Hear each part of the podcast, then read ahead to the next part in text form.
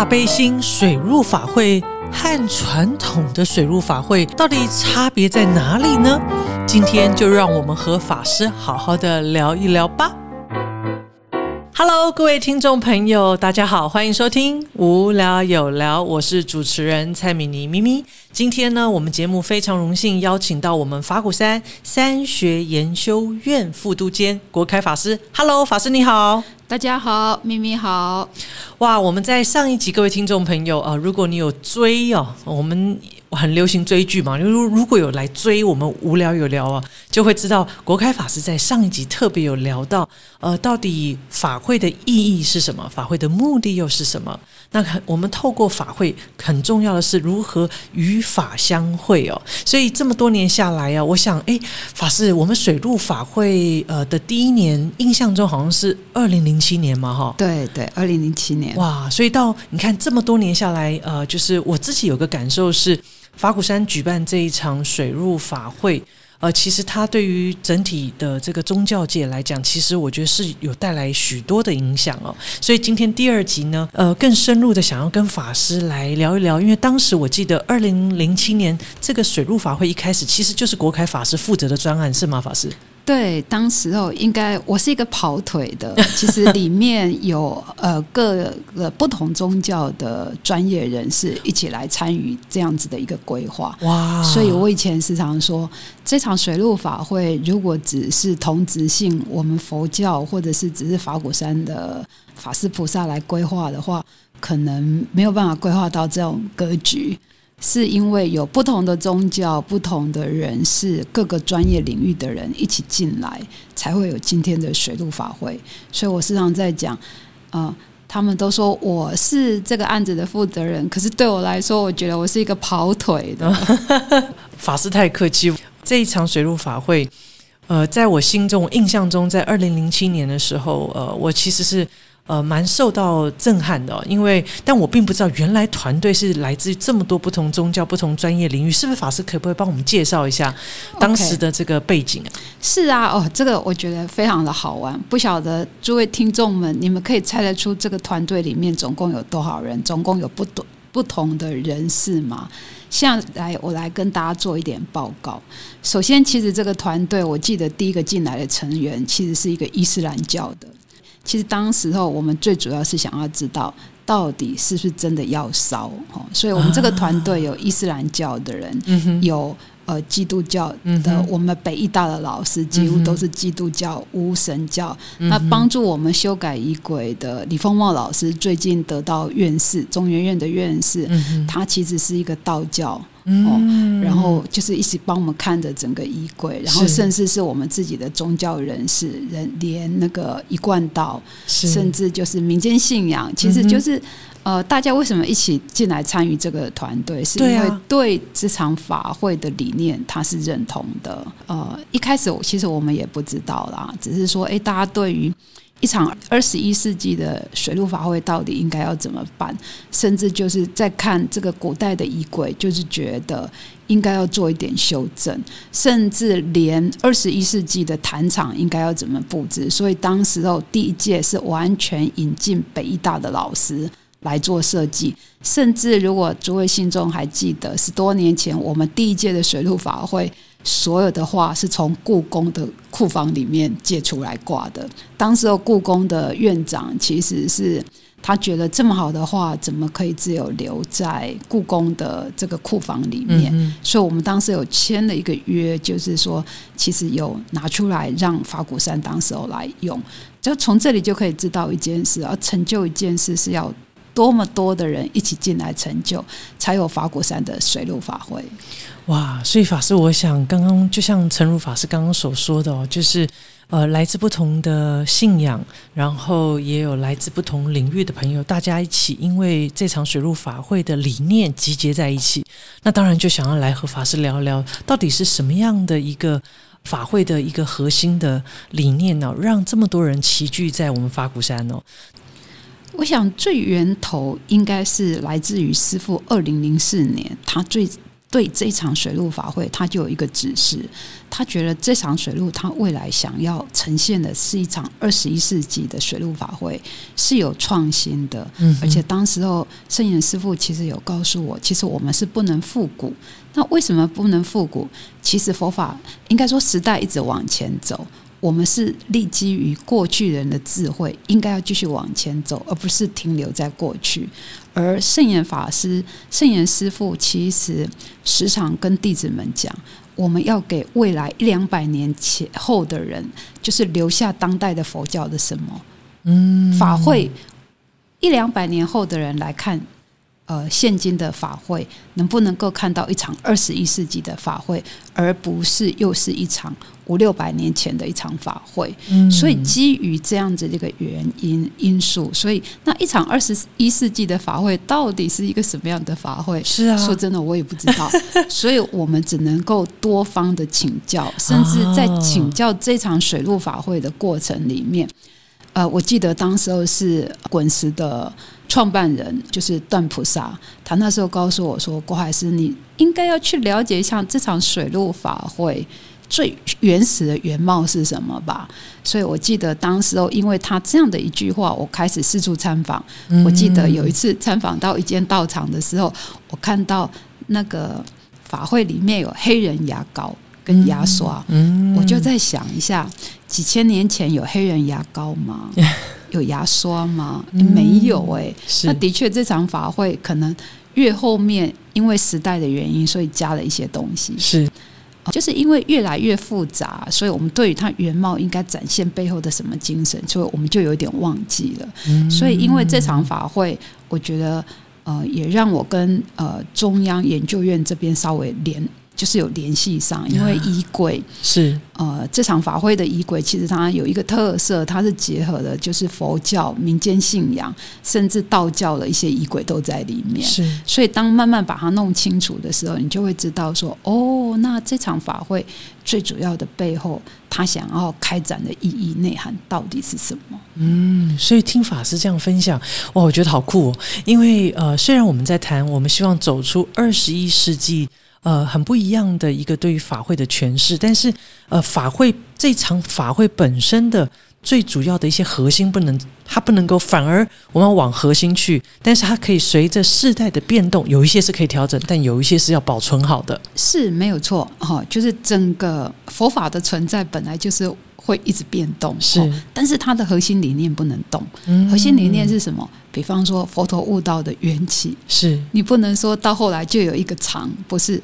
这个核心的理念，这不能动。可是其他的，它会因应环境来做一点改变。那就比方我这边直接讲好了，就是说，哎，当时我们在研究这场水陆法会的时候，它跟当代最不相应的地方在哪里？其实就在烧这件事。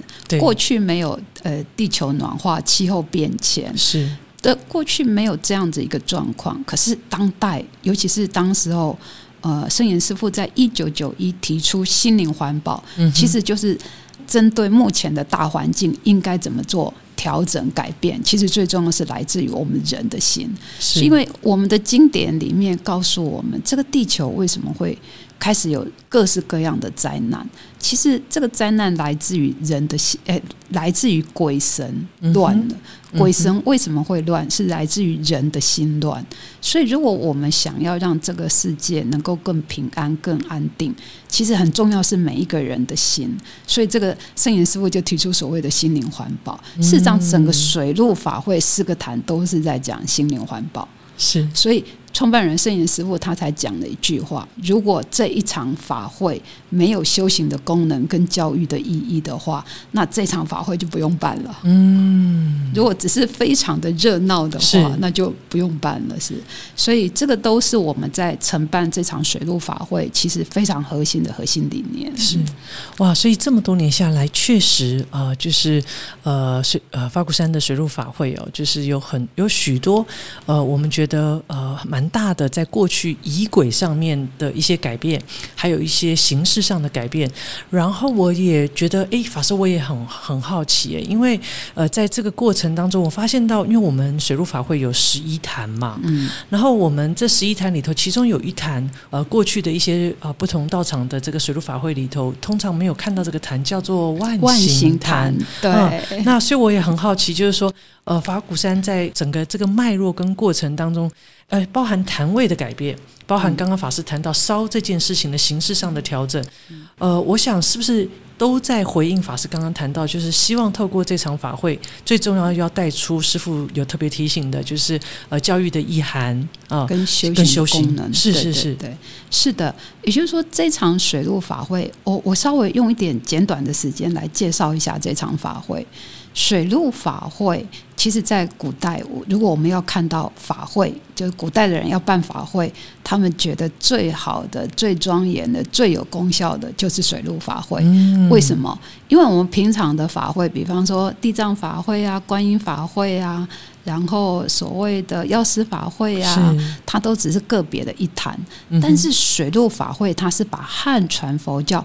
重要的修行法门全部都集合在这个地方，所以他本来参与的人就是那个参与的人就多，一起来共共修嘛，那个力量就会大。是，所以在传统里面，它就是有所谓的内坛跟外面的六小坛。好，那外面的六小坛所修的功德，基本上就是以内坛为主。那在过去的法会，事实上都叫做独性法会。什么叫做独性法会？是这个独是哪个独性？就是哎，独就是单独的独啊，性就是老百姓的性啊。那所谓的独性法会，就是家里有呃婚丧喜庆啊，或者是他想要祝福什么，他就在道场里面去起建一场法会。是，所以基本上。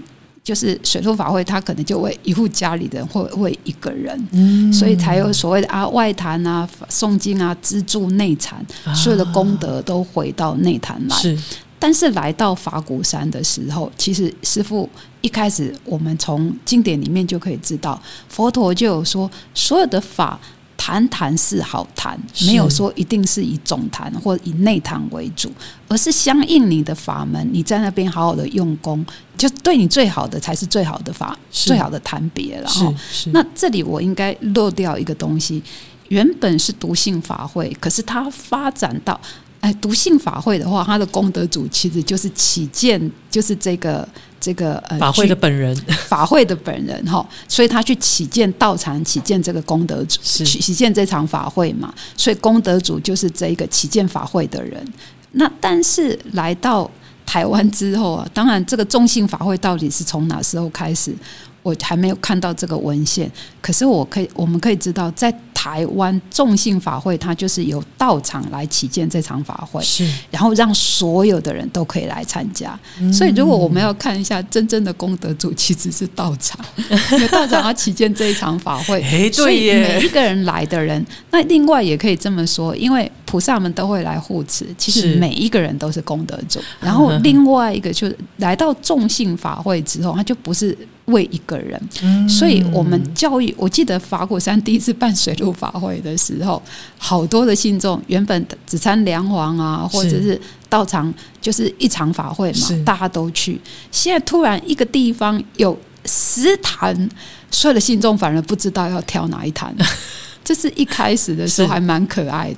一开始我记得我们的菩萨都要看他们的监院法师，比方说当时候台中的监院法师。因为是研究这个法华的，所以我们就请他到法华坛。台中分院附近的所有的菩萨全部报法华坛。那我记得当时候就是安和分院的监院，我们请他到药师坛去。安和分院的所有的菩萨全部都报药师坛。所以那时候我就觉得说，因为菩萨稍微就是有点嫩了，你知道吗？因为他原本到道场很单纯啊，地藏法会所有人都参加地藏法会。突然有一天要自己选择，不知道选哪一谈。对，所以从这里我们就可以知道一件事哦。那所以我们后来就花了很多时间去教育信众。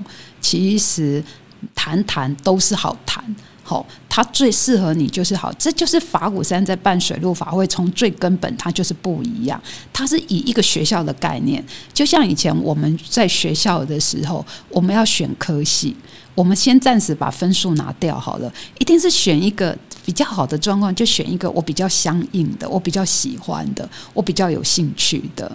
所以其实整个水陆法会它十几个坛，我们以佛陀来讲，其实每一个佛陀说过，每一坛都是好。佛陀在讲哪一个法、哪一部经，一定都说这部经是经中之王，这部经是最好的。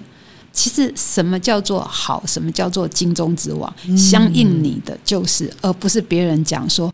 哎呀，这个地藏坛很好，所以你你也去，你应该看你的修行法门是哪一个法门，是你相应那一个法门，然后在这一个坛场里面好好的用功。其实我们的概念是一个华严的概念，相融相摄。你只要好好的在这一堂。修行其实全山的人，不管十几个坛在用功的，是其实就是一滴水回到大海。其实那个整个融摄在一起，而不是说像传统，好像外坛全部都资助于内坛，外坛所有的功德回向给内坛不一样，因为它的整个大环境在改变，整个整个运作的方式也在改变。是，所以在台。呃，在法鼓山，从一开始我们在办水陆法会的概念，就是以学校的概念来办水陆法会。哦，我们教育信众，十个坛就是十个系所。哦，那你自己相应哪一个系所，你就去报那个名，而不是说看看我的经验法师在哪一个，所以我也去。是，所以慢慢慢从第一次。菩萨们就是不知道怎么选坛，然后花了很多时间去教育大家。如果你本来就修观音法门的，当然继续在祈愿坛；你是修地藏法门的，就是一门深入这个样子，不要换来换去。是，所以法鼓山的水陆法会一开始的。理念其实就是跟传统还有一般的道场不一样。那他为什么从就是说六个坛慢慢拓展到十个坛？其实他一开始是十个坛呐。为什么？因为他整个水陆法会，如果我们从他的经教义理去看，它其实是天台华严的义理里面很多。所以华严讲十是圆满嘛，那我们的空间就够啊。所以我们当时候就是把再把法鼓山的特色加进来。哦，了解了解。还有信众。其实比较呃多人修的法门也进来，像过去也没有地藏坛呢。哦，嘿，对，所以也就是说，哎，这个就是很多人一起用功。那我们为什么说这场水陆法会的是最大的一场水陆法会？因为他修行的人是最多的。嘿，以法鼓山来讲。嗯，就是有网络共修之后，我曾经做过一起跟我们一起共修这场法会，有三十万多、三十几万人次。哇！你要去找哪一场法会有三十几万，而且空间还要容纳这么多人，对，你要去哪里？所以你今天这样子的共修，这样的力道才有啊。以前师傅曾经说过，圣严师傅曾经说过，我们一个人自己用功的时候，就像一个人拉那一条牛一样。我们通常会被那条牛拉走，对。可是我们十个人共修，就十个人拉那一条牛。是，更何况我们现在是网络共修，更这么多人一起共修，是更多人拉那条牛，那条牛当然就是跟着我们走了。那条牛其实就是我们的心呐。是是，哎，法师，刚刚法师在谈这个。这个情境的时候，我突然会有个感觉，是可能过去我们在法会的时候，我们就是呃，在一个空间里头。但是透过刚刚法师聊，我可以感受到，我们透过这场法会，其实是开启，真的是呃，我们讲说全球的所有所有的人一起用这份善念，在为整个世界、整个全球宇宙来做一些祈福跟祝福，那个力量好大。对呀，那明明有讲我们法鼓山有十一个坛，可是我刚刚才讲十个坛，有没有发现到我漏掉了一个坛？我不是故意漏掉的哦，而是一开始法鼓山的水陆法会真的只有十个坛。嗯，那它十个坛的时候，是因为为什么后来会有一个万形坛出现？是因为我们的义这场水陆法会这么大，我们相信一定需要很多的义工来护持，对。那义工一开始的义工就很可爱，他们都会时常来跟我讲：“郭海师，我告诉你哦，我当义工只当三年，我好想进哪一个坛哪一个坛，所以他们都会在那个坛的那个门口哦，就是徘徊，当义工的时候就会在那边徘徊，他们很想好去。可爱。对，后来呃，我就发现到，其实真正修行啊，真正的修行啊，当然我们在坛场里面也是一种修行，但是最实际的。最实际的这样子直接运用在日常生活之中，其实是这一群义工。后来我就发现到，就是这群义工的修行的，应该说他们的功能功用哦，不亚于在坛场。哎，是坛场只是。呃，就是在那边诵经、听闻佛法。可是我们这一群义工也是，他是直接当义工来奉献于这个，这个跟法是更相应的。所以就是因为这样，因为在法鼓山，呃，师父称为所有的义工菩萨为万行菩萨，所以那时候我就觉得说，哎，这群万行菩萨，他们本来就是一个坛呐，他们就是万行坛呐，所以万行坛是这样来，所以我们开始去教育我们的信众。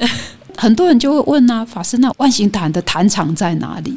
我们说祈愿坛在祈愿观音殿，是大坛在这个巨蛋学校操场，总坛在大殿。那万行坛在哪里？所以我们就告诉所有的信众，你今天是指挥交通的，你的坛场就在哪里？就在那个这这指挥交通的这个当下这个场域。对，那如果你今天你今天是买菜的，你的坛场就在菜市场。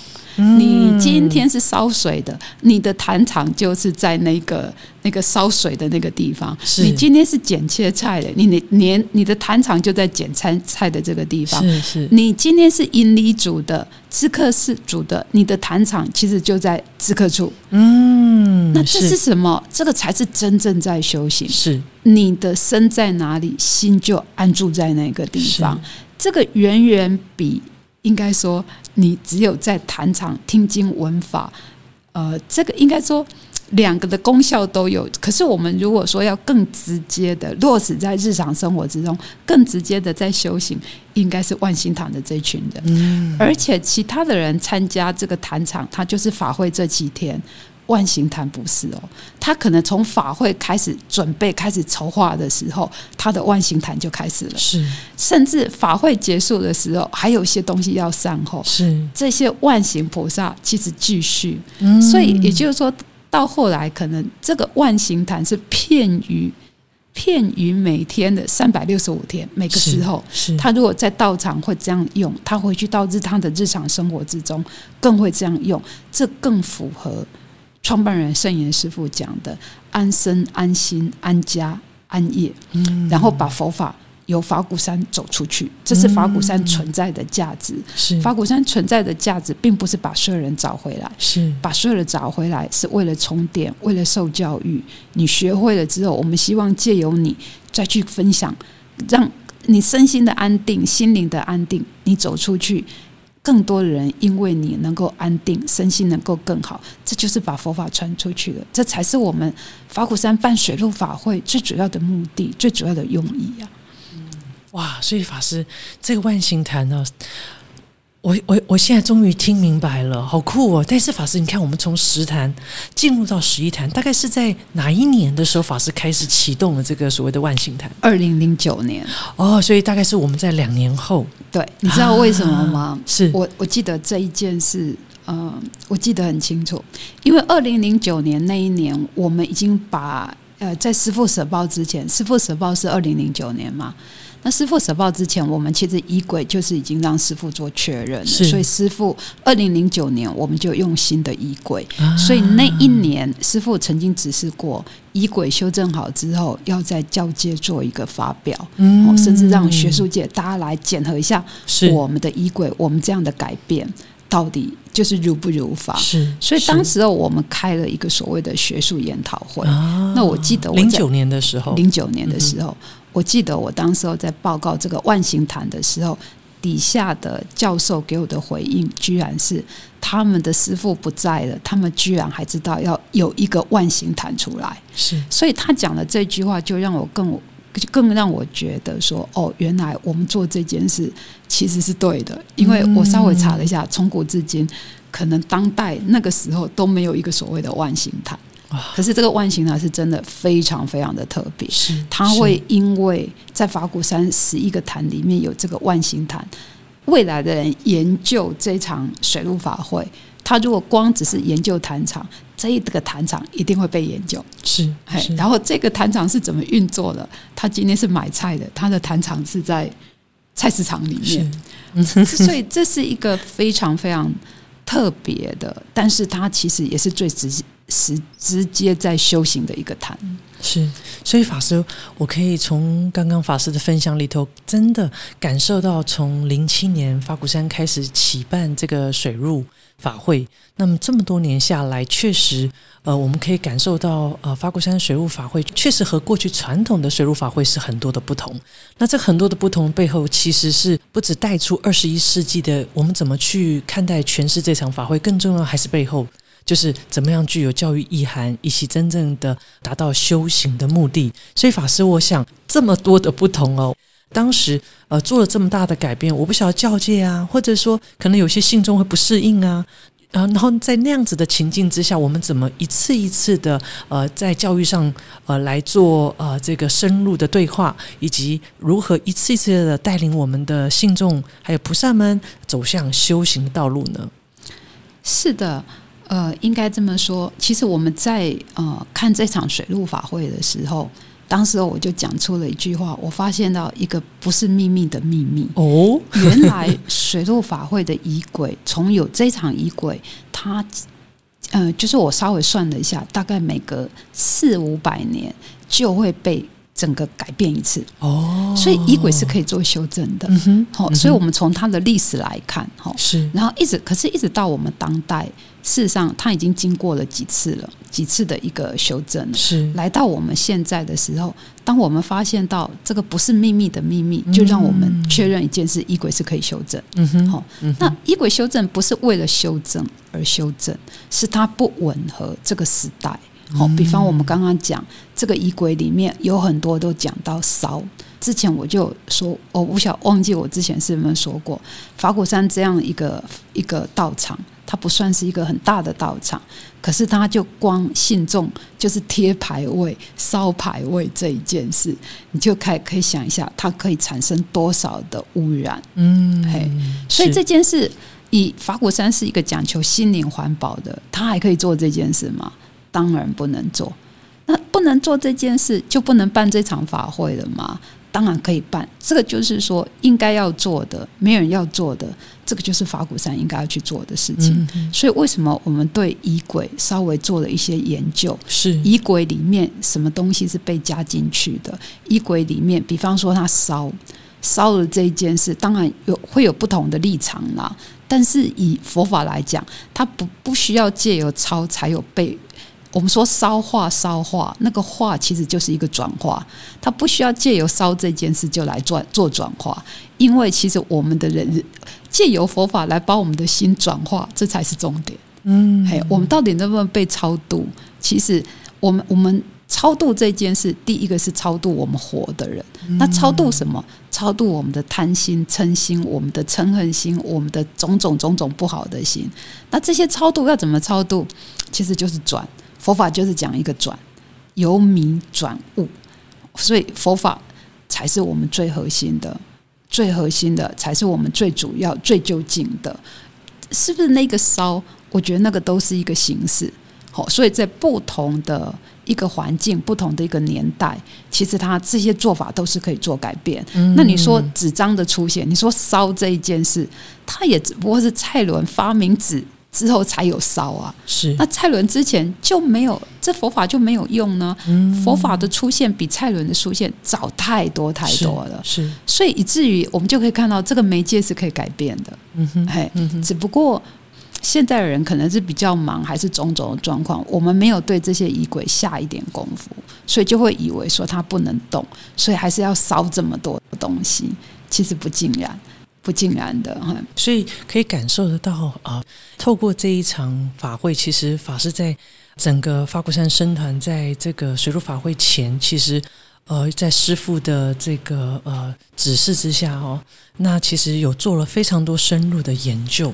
然后从这里头去看到真正这场这一堂法会的重要的意义是什么，还有它的核心是什么？那掌握好，接下来就顺应这个世代去做调整跟改变。那当时法师因为还是会有许多的呃，就说包含烧啊，我相信一定有很多人会有不同的声音。所以法师，我们是不是从零七年开始之后，如果我印象没有错，我们其实举办了非常多的讲座啊，还有很多的呃分享。课程，那其实这个目的是不是也就是为了呃，在在这个呃教育上面呃，能够有更多的琢磨，让大家观念更清楚。那同时也可以在生活当中呃去落实这些修行的方法。是的，我们如果看佛陀成佛之后，他其实没有躲在山里面，他是在恒河两岸说法。那众生为什么会苦？其实就是因为知见观念不对。佛陀用的方式就是教育，他在恒河两岸说法度众生，这个就是一个教育的方式。那这场法会其实它跟二十一世纪说真的是里面有一些内容跟二十一世纪的现在大环境有一些是有一点抵触的。我们刚刚说过了，比方说烧环境污染这件事，那教育这件事，大家的想法可能。都会觉得说啊，对，要对信众做教育，其实不是的。当时候在筹办这场法会，第一个要教育的是谁？是僧团。我记得当时候所有的法师们，哈，其实就是说，为了这场法会，其实我们先从法师做教育。法师白天要工，呃，就是有自己的指示，可是到了晚上，大家一起来听课，然后一谈一谈的去做教育。一谈一谈，我指的一谈一谈，就是说，因为法师已经会被分盘了，你负责哪一谈，你负责哪一谈，你负责哪一谈，然后就是其实都要去做说明，这一谈到底在讲什么，什么样的作用，他的修行方法是什么？从法师之后开始拓出来，就是也为了让信众更了解这场法会，所以我们有所谓的说明会，有所谓的讲座。而且这个一说明会一讲座，我记得第一年的说明会讲了七十几场，第二年的说明会就讲了两百多场了。我说一次就开始，然后其实逐年的增多，其实就是说这种要改变的事情，我觉得最主要是沟通。就像之前我们就问信众嘛，一般的呃法位这个地方会烧一烧所谓的西方船，请问一下，你从哪一部经典里面看到到西方是搭船去的？其实信众是很好教育的，你只要把它呃，就是做说明讲清楚，有凭有据，有经教的依据，他的观念就会转过来。这个就是道场存在的功能。所以圣严师傅一再强调一件事：如果道场没有教育的功能跟修行的作用的话，这场法会得到的利益是非常短少的。那就是说，我们活的人有这样的教育的功能，知见转变。接受到这个教育，然后有修行的作用，你想要祝福的那些带牌位的那些人才会跟着你一起转，这样的这超度才真的有办法超度到啦。那你自己的观念没有转，你怎么去祝福这些想要超度的人啊？所以也就是说，其实很重要的一件事就是带牌位的人，我们自己要好好的用功，观念要做转变，这个就是要靠教育。嗯，我们观念一转变了，其实这个就是一个转化。那我们说排位要烧化，也是一种转化的功能。不过这个留在下一集我们再来讲。哇，太棒了！今天呃，我们这一集非常开心和国开法师聊到二零零七年哦，起办这个法鼓山大悲心水入法会。其实这这么多年下来，其实。有些听众朋友参与其中，有些朋友可能是还没参与哦。但我想透过法师这么深入的分享，当然，我想更能够让我们了解到，说这场水陆法会它不只是一场法会，而是真正的与法相会。然后呢，最重要是要操见我们自己哦，希望透过法会来做操见，那那个力量才会出现哦。那所以，诶，确实，呃，我想修行不离开，呃，就是不是我好像今天来参与一场法会，我就把事情交给法师了。譬如说立个牌位，我就。走了哈，或者是说，哎，我来参与这个法会，我缴个功德款，我就就是你知道，就是法会你就继续做，我的回归我生活，忙我的这样哈。所以各位听众朋友，如果呃您对于这场水陆法会呢，想要有更深入的了解，我们在下一集哦还会再继续延伸。今天这集就到这里喽，好，拜拜喽，拜拜。